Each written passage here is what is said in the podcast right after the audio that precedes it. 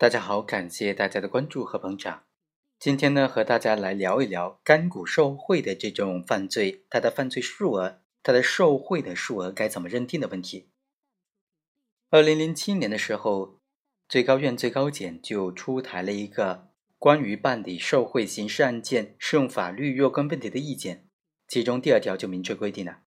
进行了股权转让登记或者相关的证据。都已经证明了股份发生了实际转让的，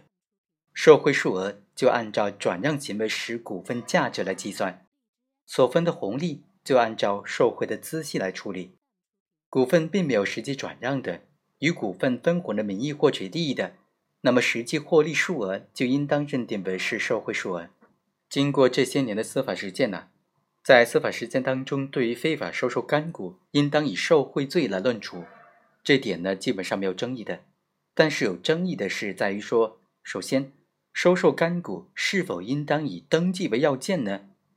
在这个问题上，对刑事犯罪行为和民商事法律行为的认定应当是有所区分的。刑事犯罪强调的是客观事实，民事犯罪侧重的是法律形式的齐备。对于没有经过转让登记的事实上的转让的认定呢？司法解释强调的是必须有相关的证据进行证明。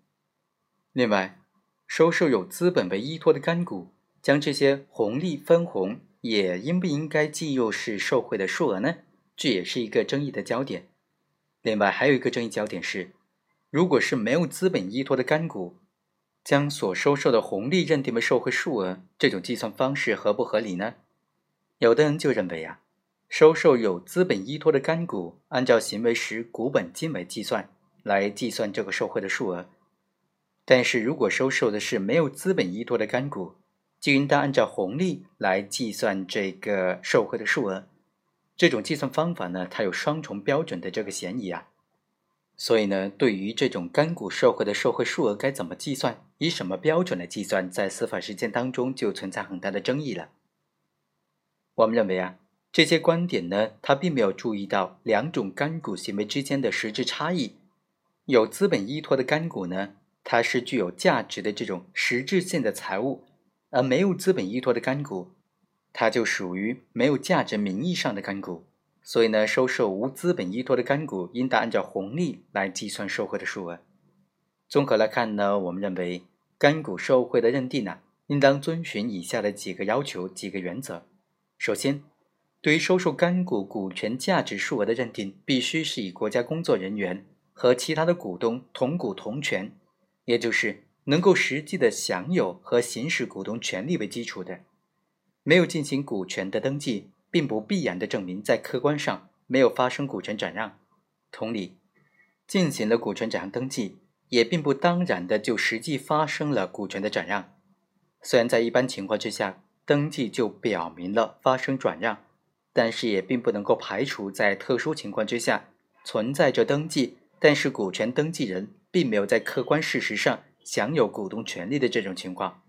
比如说，双方事先约定，登记人员享受这种分红权，但是并不享受其他股东权利，股权登记只是作为约定分红比例的一种形式。还有比如说，双方在登记的时候并没有说明这种权利和义务的情况。但是在实际操作的过程当中，贿赂双方却用实际行动来表明国家工作人员并没有或者无法享受这种股东的权利。第二，股份的价值和红利的数额如果相差比较悬殊的，这就需要仔细的甄别真实的红利和虚假的红利了。根据司法解释的规定，股份登记转让或者实际转让的。就应当按照股份价值来计算受贿的数额，所分红利呢，就应当按照受贿的孳息来处理。但是在司法实践当中，有部分干股行贿案件呢，国家工作人员登记或者实际受让的股份数量相对比较小，请托人提供的可分的这种红利数额却是相当之大的。如果机械的按照前款的规定，只计小头，也就是股份的价值部分来作为受贿的数额。而对于大头部分，也就是红利的数额部分，就不认定为是受贿数额。